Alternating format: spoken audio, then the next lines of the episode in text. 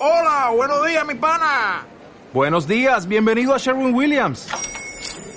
¡Ey! ¿Qué onda, compadre? ¿Qué onda? Ya tengo lista la pintura que ordenaste en el ProPlus app. Con más de 6.000 representantes en nuestras tiendas listos para atenderte en tu idioma y beneficios para contratistas que encontrarás en aliadopro.com. En Sherwin Williams somos el aliado del PRO. Hola, bienvenidos a Campay, vuestro podcast de comercio internacional. Soy José Castelao. Soy Jan Sun.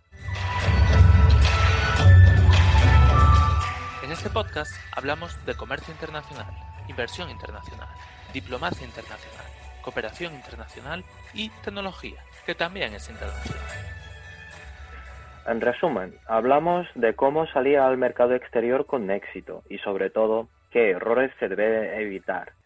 En el episodio de hoy os traemos la mirada de una Category Analyst en Procurement de Pedidos Ya, una empresa tecnológica de América Latina que pertenece al holding alemán Delivery Hero.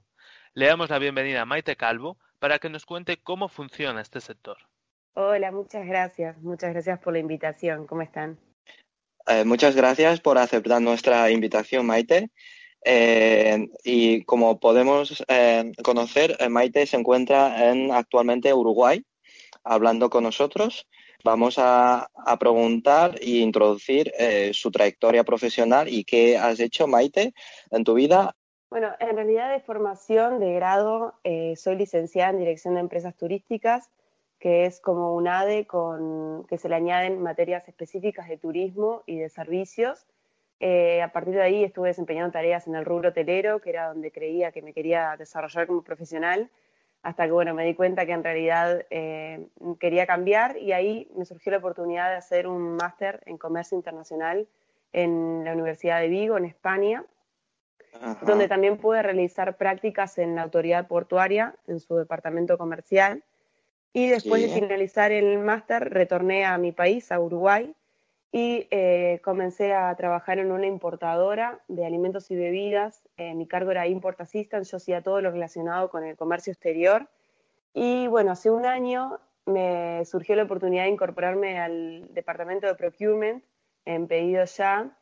Y la realidad es que ha sido un gran desafío, así que muy, muy contenta con la decisión. Ok, y si nos puedes contar ya empezando qué es Pedidos Ya y cómo funciona. Bárbaro. Ya es eh, una empresa que surge en 2009 en Uruguay. Fue creada por tres estudiantes universitarios como una plataforma para pedir comida. O en sus orígenes era únicamente un intermediario entre lo que es un restaurante y el usuario final, el consumidor. Eh, obviamente eso después fue evolucionando también con el, con el crecimiento de las tecnologías y en 2014 fue adquirida por un holding alemán llamado Delivery Hero, que tiene filiales en todo el mundo del mismo tipo que Pedido Ya, bajo otras Ujú. marcas. Y bueno, a partir de ahí, obviamente, el crecimiento fue exponencial. Hoy en día estamos en muchos más mercados que al principio, que obviamente era solo local en Uruguay.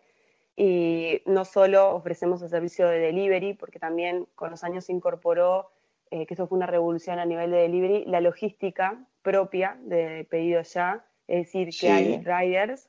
Riders es el, el que te entrega el pedido, digamos. Eh, hay riders propios de la empresa que se equipan por la empresa. Entonces también revolucionó un poco lo que es el mercado.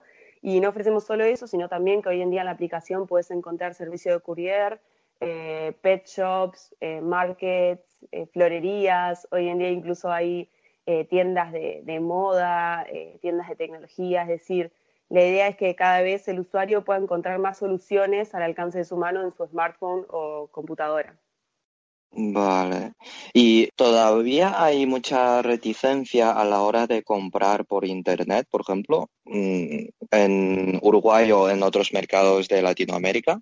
Bien, eso es una pregunta que en realidad varía de país a país. Eh, América Vale. Latina es muy diversa, o sea, es muy Sí. grande y también hay muchos países con, con variedad de, de condiciones y de, de oportunidades y también de, de educación o de hábitos. Y eso lleva a que yo te hablo, por ejemplo, desde, desde mi experiencia en Uruguay, como uruguaya yo me crié, viví toda mi vida acá. Eh, la realidad es que no, Uruguay es un país como bastante pionero en, en todo el tema tecnológico. Tenemos un gran acceso a, a lo que es eh, Internet, conectividad.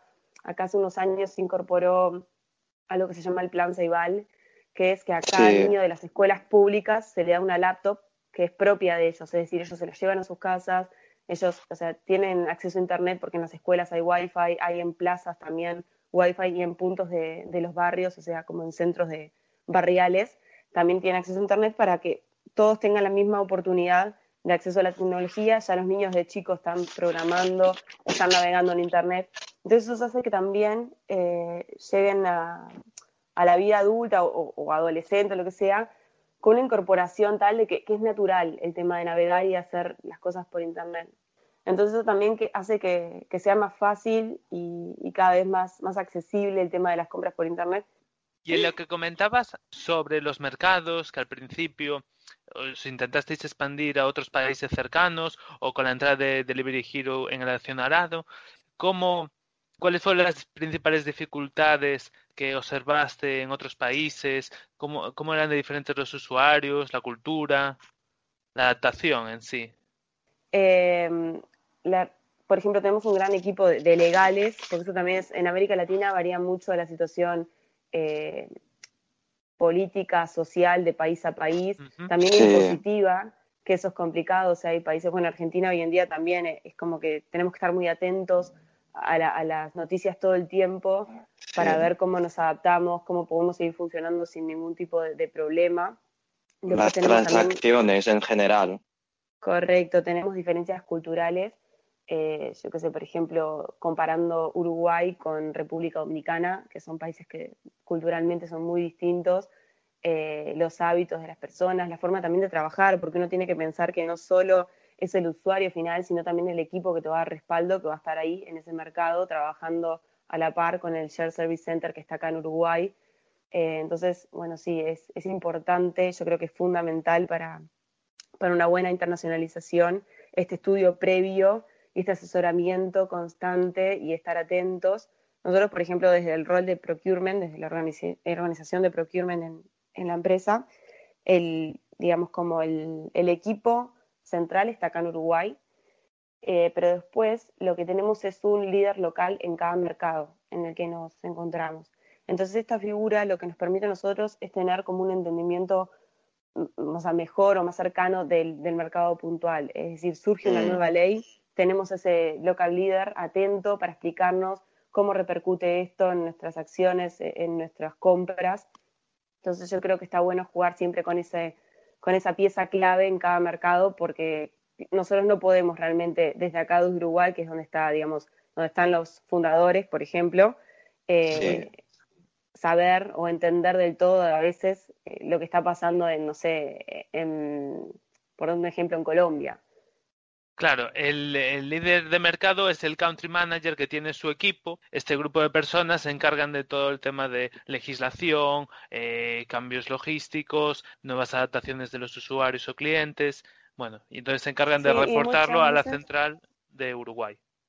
Claro, y muchas veces ellos también están encargados de algunas categorías que son muy puntuales, por ejemplo, eventos o real estate, que, o sea, imagínate buscar un terreno para instalar una oficina desde Montevideo en Bolivia. O sea, es como imposible. Uno tiene que ver, tiene que conocer, tiene que saber la zona, eh, qué implica instalarse ahí en vez de en otro lugar. Entonces ellos tienen eh, asignadas ciertas categorías que son claves para que estén en el sitio. Te hablo desde lo que es procurement, ¿no? Que es de donde solo vivo en la organización.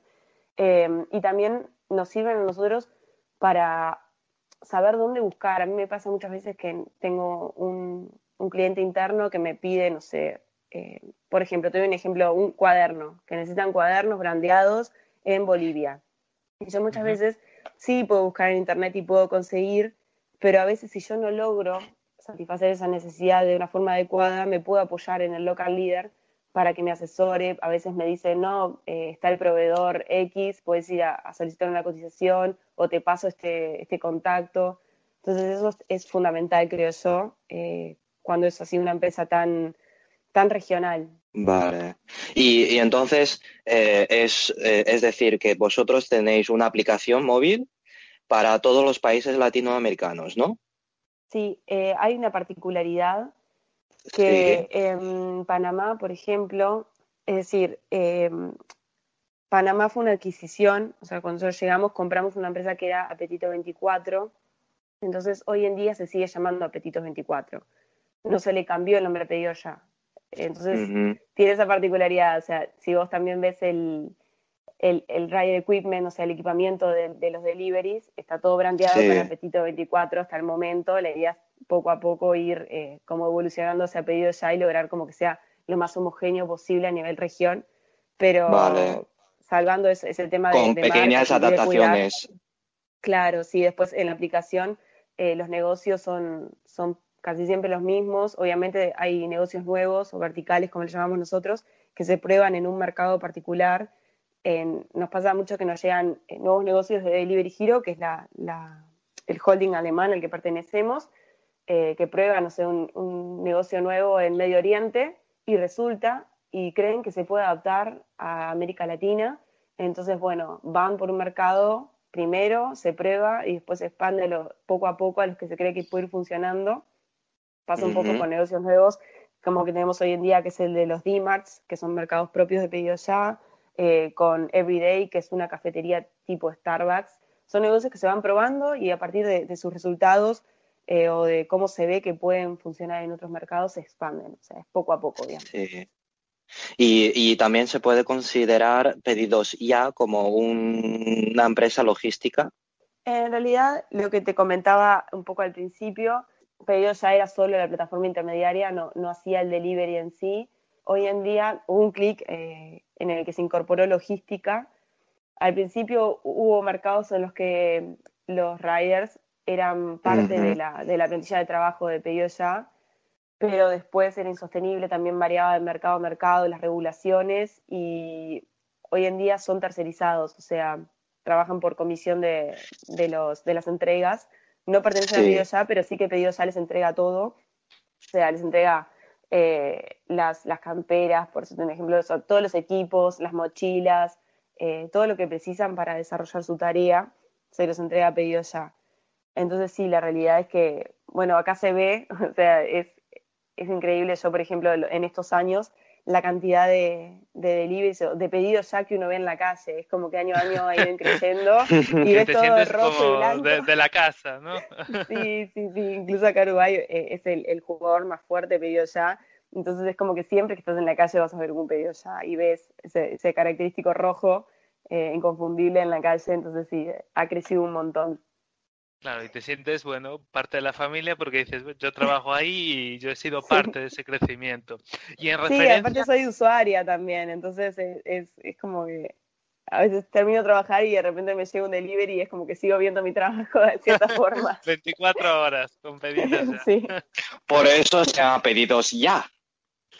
Exacto, sí, sí, lo hacemos ya, es uno de nuestros valores corporativos, así que...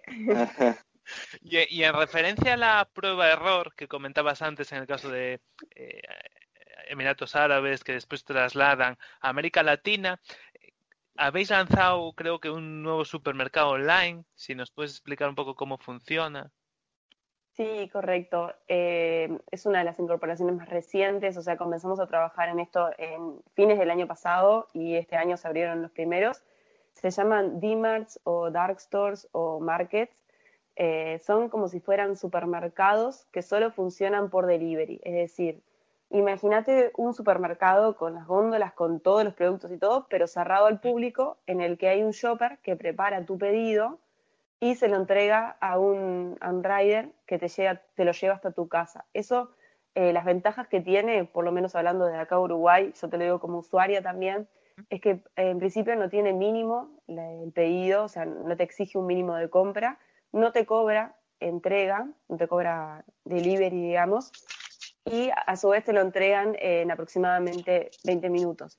Que eso es la ventaja frente a otros supermercados que ya figuraban en la aplicación, que no pertenecen al pedido ya, eh, es una gran ventaja porque a veces demoraban horas o incluso de un día para el otro. Entonces le permite al usuario obtener su, lo que necesite en prácticamente en el momento. La verdad es que es una idea muy interesante. Y dices que no tiene mínimo, entonces si yo encargo una pieza de fruta, también hacéis entregas. sí, pues pasa con los cigarrillos. Con los cigarrillos pasa mucho que a veces la gente no se queda sin cigarros en la casa y no quiere ir al súper o al kiosco o lo que sea y los pide y por ahora hay que llevárselos sin, sin mínimo. Eh, sí, hay una variedad de productos increíbles, o sea, tenés desde, no sé, lácteos, galletas, em, productos de consumo, digamos, diario, también productos de higiene, de limpieza, comida para perros, eh, productos de, belleza, digamos, como cremas o cosas así. Cada vez es más eh, la cantidad de productos que se incluyen, pero es muy variada. Entonces te soluciona un montón de, necesidades que a veces te surgen en el día a día, o no sé, caso ahora coronavirus funcionó muy bien, porque la gente mayor o, gente que, no quería salir de, riesgo, casa. Claro, no, no, no podía a veces por también miedo o el riesgo que implicaba y se utilizó mucho esto de los markets para, para las compras. Entonces es una solución increíble. La verdad, en los tiempos de hoy en día, eh, creo que es el negocio indicado.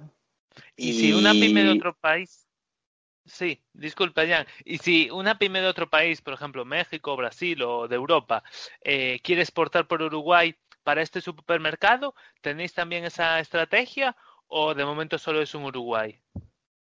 En realidad, eh, las compras, bueno, yo estoy en el equipo procurement, pero es más eh, parte como equipamiento, es decir, yo, por ejemplo, desde mi categoría se compra eh, lo que son los racks, los freezers, eh, las traspaletas, pallets, todas las cosas como más para equipar la dark store y no tanto lo que se vende, o sea, no lo que va al consumidor final. Nosotros atendemos las necesidades internas, digamos, del negocio y no tanto lo que va al, al consumidor.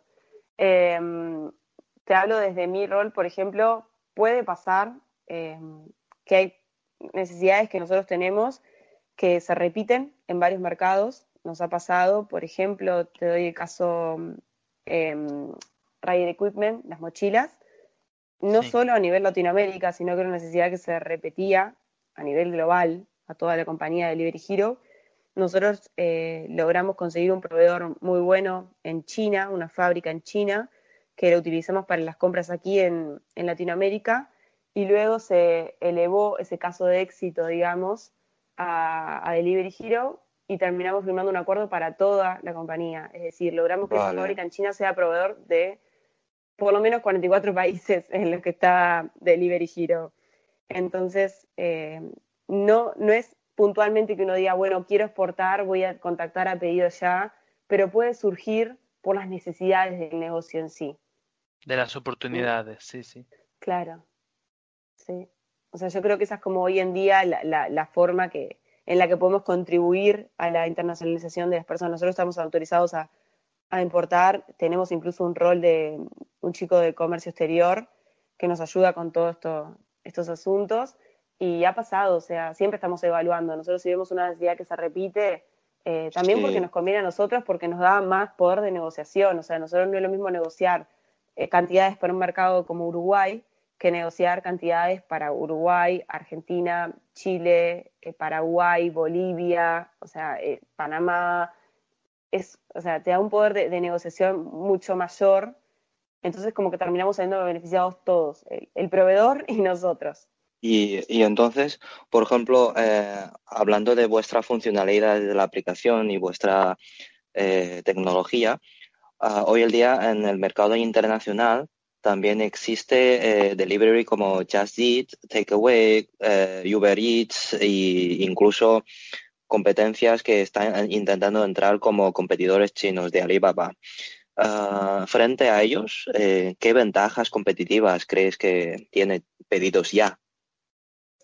Yo creo que la gran ventaja, o por lo menos esto es una visión totalmente personal, es eh, em, el conocimiento del mercado que tienen. O sea, Pedidos Ya es una empresa que surge en Uruguay y fue creciendo poco a poco en, en, América Latina y conoce su cultura porque es parte de su cultura, conoce sus hábitos, la tiene cerca y presente. Entonces eso hace también que los directivos, la gente que toma decisiones estratégicas en la empresa, tenga como una visión, un panorama más real de lo que sucede y lo lleve a tomar, en principio, a priori, decisiones más acertadas con ese conocimiento.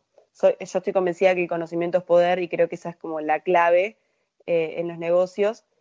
Y después, eh, también algo que sucede bastante acá en América Latina eh, es que los latinos somos como muy orgullosos de lo nacional. No para todos, no corre lo mismo. Por ejemplo, no pasa en autos, no pasa en tecnología y no pasa en salud. Ahí siempre vamos a preferir las cosas importadas o extranjeras. Eh, pero hay muchas cuestiones que somos como mucho de, como se dice acá, ponerse la camiseta y defender lo nacional. Entonces, obviamente, si nosotros ponemos, por ejemplo, el caso Globo versus Pedido Ya, en Uruguay, por lo menos yo te hablo de acá, la gente va a preferir Pedido Ya, porque es la local. Eh, o sea, nació acá, es como nuestro, nuestro orgullo si ofrece un servicio parecido y a un precio más o menos similar. Esa es otra de las, de las características. Pedido ya logra muy buenas comisiones, entonces, eh, digamos, eso es una ventaja frente a los competidores muchas veces. Y por último, ¿vosotros también os dedicáis a los restaurantes? ¿Tenéis una parte de vuestra app que se dedique a ayudar a los restaurantes a llevar las comidas a los clientes? Como otras empresas de delivery, en Europa. Hero. Sí, ese es como el negocio central de, de, la app donde surge, digamos, sus inicios es como delivery de comida. Incluso al principio el logo de pedido ya, bueno, el segundo logo en verdad porque tuvo dos eh, rebrandings, el segundo era una P con un tenedorcito que después se sacó porque obviamente limitaba las, oportunidades de crecimiento del negocio, o sea, se limitaba la comida, ese logo. Y dentro, para ayudar a estos restaurantes, ¿hay alguna estrategia dentro de la app para posicionarse mejor o con las revisiones de los clientes? No sé si le dais alguna ventaja bueno, a la empresa, al restaurante, para que pueda llegar a más gente o no hay nada, simplemente las opiniones de los clientes.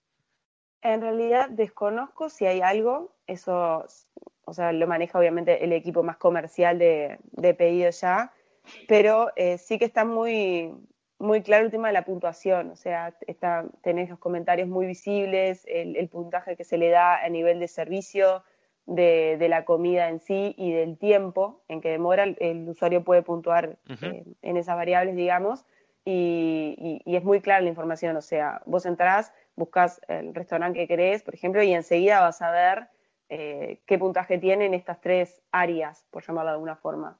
Ok. Y bueno, yo creo que tenemos eh, muchas preguntas aún, pero bueno, voy a hacer mi última pregunta.